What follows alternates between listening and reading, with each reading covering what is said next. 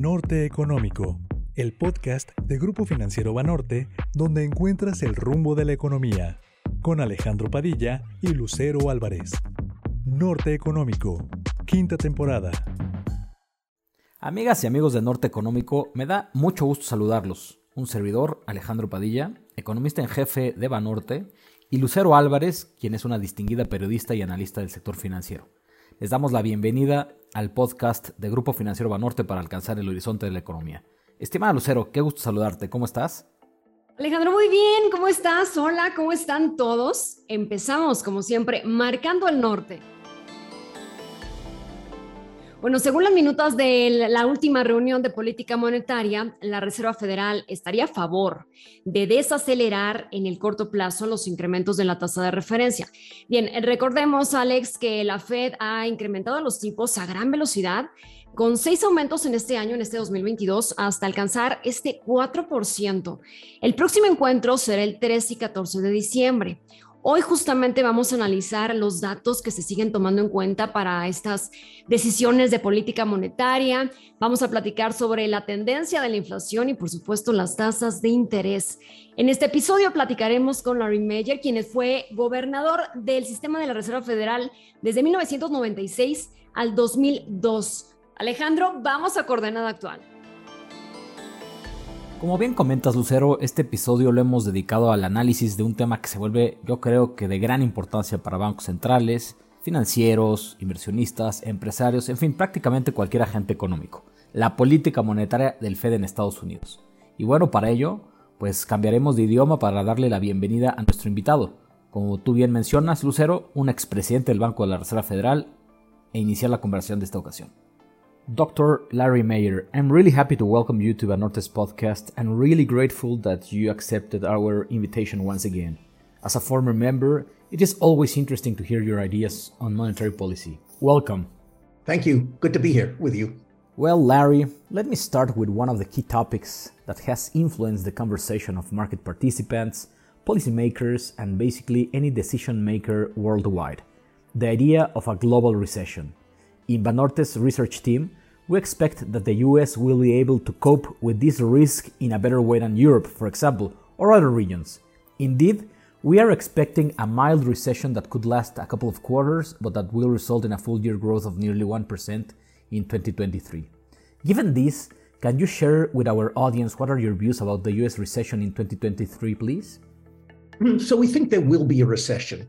Now, you have to keep in mind that economists are very bad at predicting recessions in advance. Okay. Having said that, uh, there are a number of forces in play that suggest that.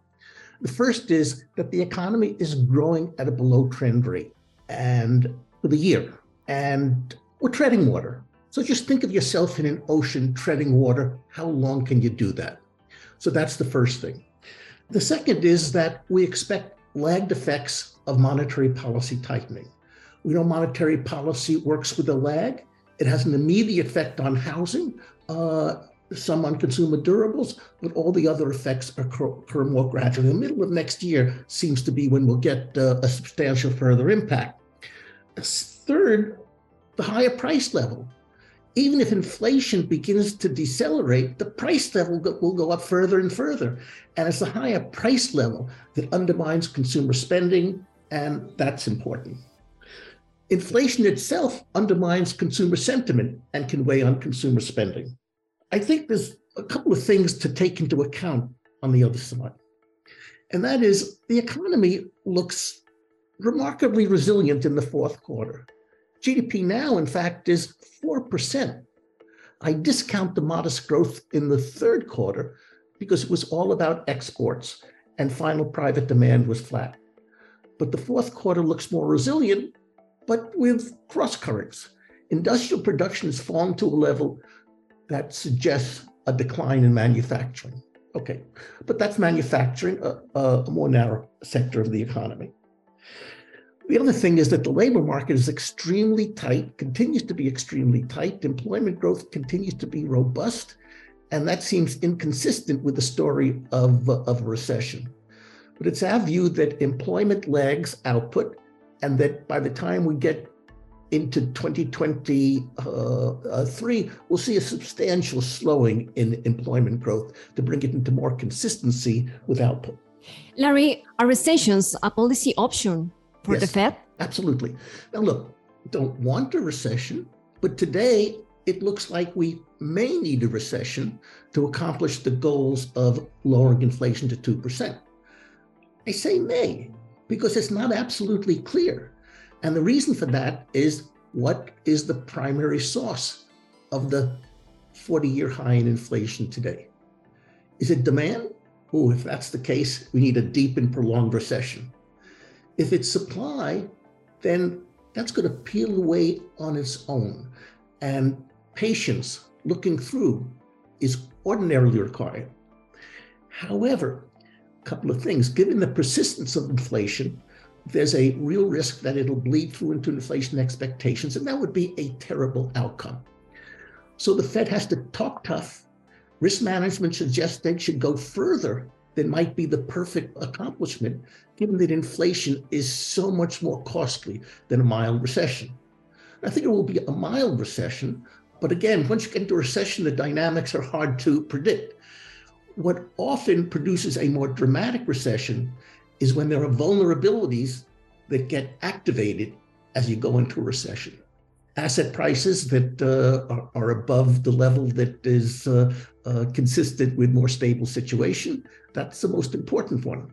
And asset prices are high, but not to the point we think that they would be a aggravator of a, recession. Well, very interesting your views about the US economy. We agree that the US can be more resilient than other countries. But you mentioned a couple of things that were very interesting and that will move us to the next question about inflation. Annual inflation reached a maximum of several decades of 9.1% in the month of June, and from then on it has shown a downward trend until the last spring that was something around 7.7 in October. Much of it is explained by the price of gasoline. Although we have noticed some optimism in the market about this, the reality is that inflation is still far from central bank's target. Can you share your vision on inflation for the remainder of 2022, but especially for 2023, please? All right, so the last inflation report was good, say promising, but should be given very little weight. Inflation is still very high, and one month doesn't make a, uh, a deceleration. So uh, I don't give any weight to that. I think it continues to be unclear as to whether inflation has peaked. Now, in my view, it probably has. So the question is the persistence of high inflation not being at the peak. And so the question here really is the pace. How quickly does inflation fall to 2% or close to 2%? The Fed is trying to up the cost of credit, curb the demand of products, and lower prices. Is inflation getting in check given the Fed's rising rates? So I think that infl- look, inflation is the overwhelming priority. The Fed strategy is when the objectives are not complementary, you have to set a, priority. What that means is if they're complementary, you move the funds rate in one direction and they both move towards their mandate consistent levels. When they're not complementary, one moves towards and the other away. So you have to set a priority. Today, inflation is the priority. It's further away. Uh, absolutely, the output is basically where you want it, uh, but inflation is way away. So it's obvious. Plus, the cost of high inflation is much worse than a mild or even modest recession. So I think that's the, that's the point of the strategy. Now, of course, the question there is how far do you want to go? That's why they're raising rates. And, and in particular, there are kind of two phases of, of rate increases. One is they started behind the curve. The forward guidance was extremely inflexible. It said you can't lift off until you're already at 2%, about to overshoot 2%, and at maximum employment. It didn't help that they couldn't agree on what maximum employment was. I, I kept telling them what it was. It's maximum sustainable employment. Think of that as basically the NAIRU. And that's what they basically did. So that confusion was there. Now, in that case, when you start behind the curve, you have to go faster, expeditiously to neutral. You know where you're going? So you can go there relatively rapidly. And that's the sense of, of 75s, et cetera, that they that they moved to. Now in a different phase. In phase two, you want to go to an, the appropriate level of restraint. Do you know what that is? I have no idea. So you have to be more cautious. And every step you take increases the risk of recession. So we're at a point where we're entering phase two, and that means you should be downshifting, you should be slowing the pace. We agree with you that the Fed was behind the curve, Dr. Meyer, and also we acknowledge that there is a huge criticism towards the Fed about its forward guidance. But now, let's get into the real deal, and you just mentioned a bit of that in your previous conversation. I think nowadays everybody is talking about the next monetary policy decision in the US that will take place on December 14. After four consecutive hikes of 75 basis points, now I think that there's a strong consensus that the FOMC will hike by only 50 basis points, given the most recent inflation dynamics.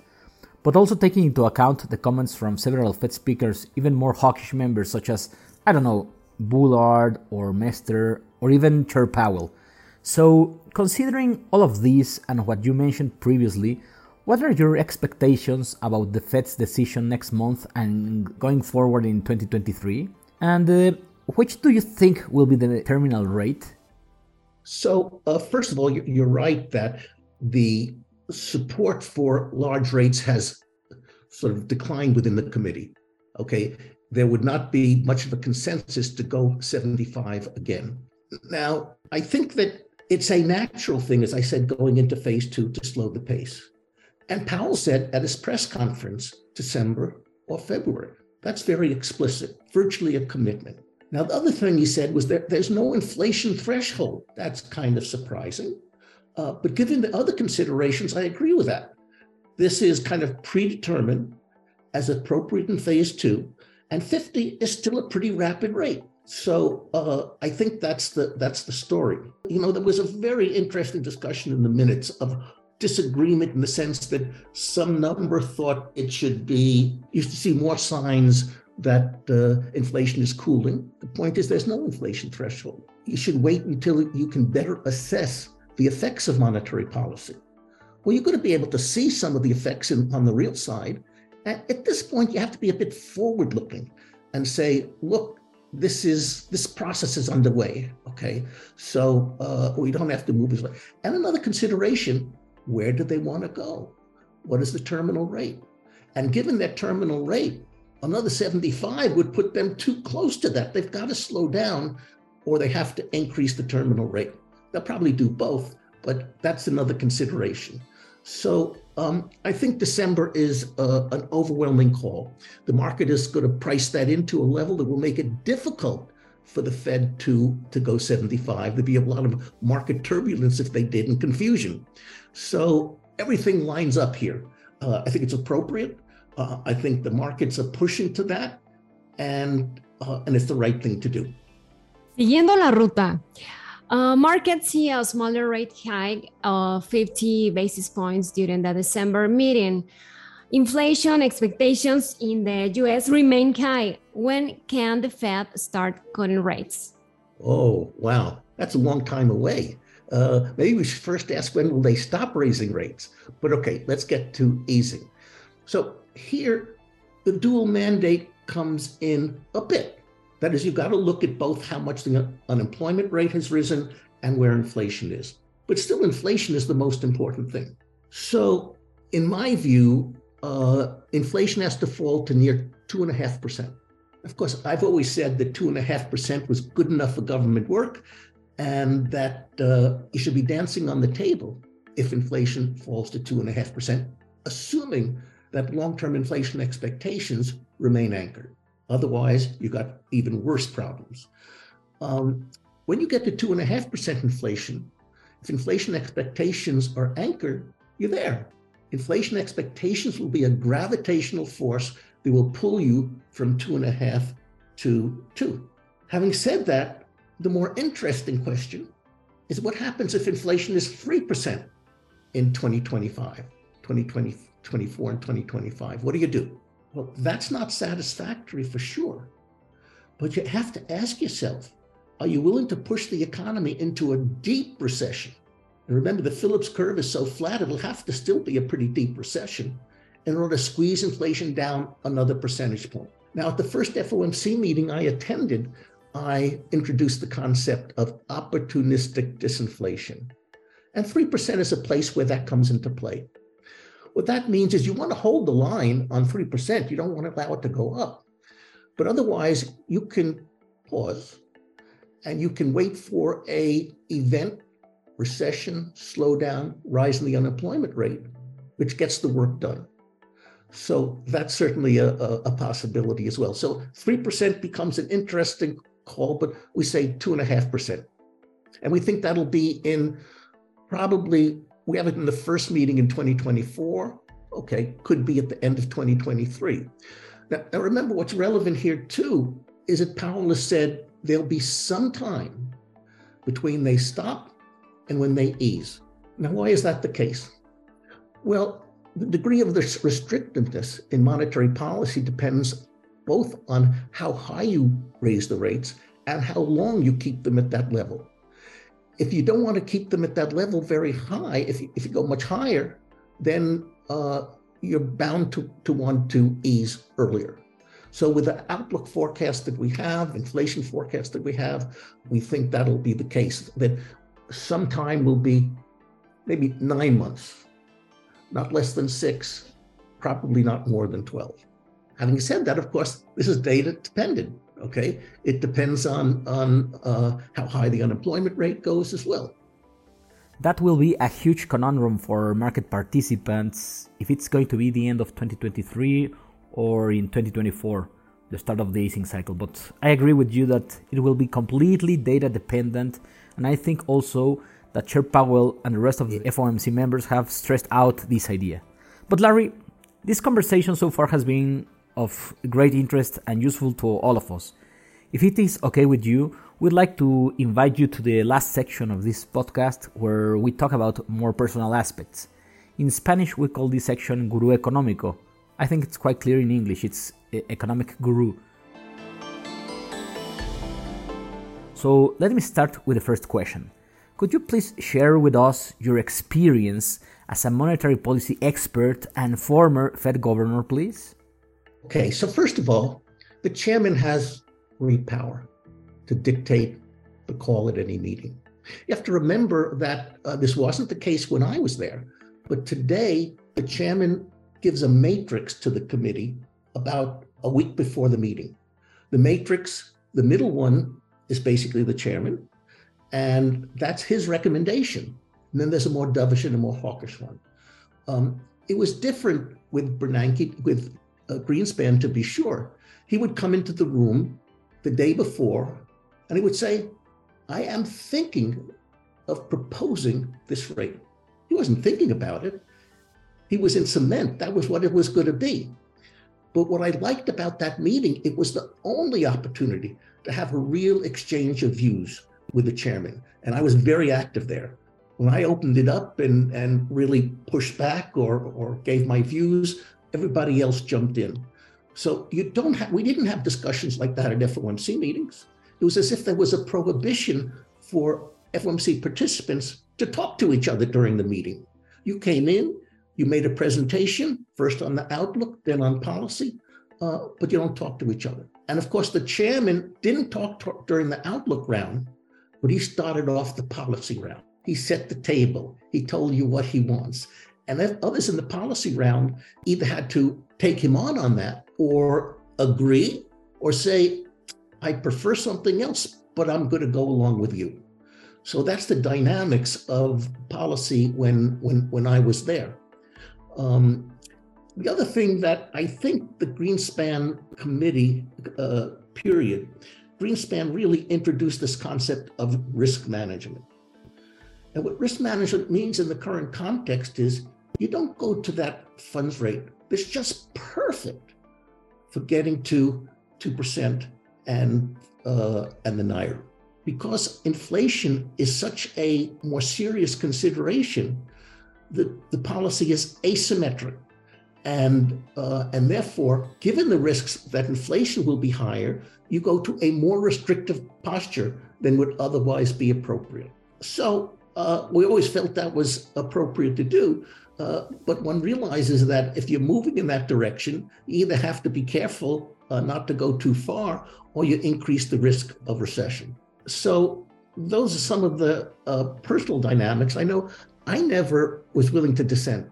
I was one of the most active people who was pushing back on uh, monetary policy views. And as Yellen's book, she recounts the story of me going to the chairman before the March 19, uh, 1997 meeting. And we said, We love you, but we can't stay with you much longer. Okay. You got to raise rates. And uh, and that's the meeting at which they did raise rates. I'm not saying that uh, that uh, we were responsible, but we were really pushing it again and again and again. Um, I think that's rather unusual. Today, what happens is the chairman gives the statement as well as the rate, and then he speaks to every single participant on the committee to hear their views. And that's an opportunity for him to say, Are you willing to go along? And if somebody says, mm, I'm really not happy, he said, Look, what could we do? Maybe the statement we could change in a little way that would make you more happy. Uh, and, uh, and that happens as well. The other thing today is the meeting is way wide open. There's discussion. You know, you can have a one handed story where you're on the list to comment on that participant's uh, uh, presentation afterwards, or a two handed intervention which says, Stop right there, I want to talk. Um, so this is very innovative. It, it is a sense of, of maybe more consensus oriented but have made me very, very happy uh, to be able to talk to the fellow participants on the committee. And of course, when I do, I'm really talking to the chairman because he's the one who's going to make the decision. For me, when I was talking about uh, the policy decision, I wasn't focused on today. I was focused on where I wanted the committee to be at the next meeting. I was pushing if we don't raise rates at this meeting, we really should do it next meeting. Um, so those are some of the some of the dynamics that I felt. Now I had relatively little otherwise um, interface inter uh, uh, view, view with the with the with the chairman. And the last chapter of my book was Alan, I hardly knew you, and that gives you a sense of of how I felt about it. Now today, Bernanke talks to all the presidents, all the governors before each meeting. And there's probably more interaction before meetings than was the case afterwards. And there's actually interaction during the meeting. So this is a deliberate kind of a process. Now, having said that, let's not make any mistake. The vote decision, the rate decision is what the chairman wants. But at least everybody has a chance to participate and perhaps influence the course of future policy. Larry, next question. Would you like to share or recommend a book that you liked? I certainly would. And there are two that come to mind, perhaps obviously. The first is the book Yellen uh, by John Hilsenrath.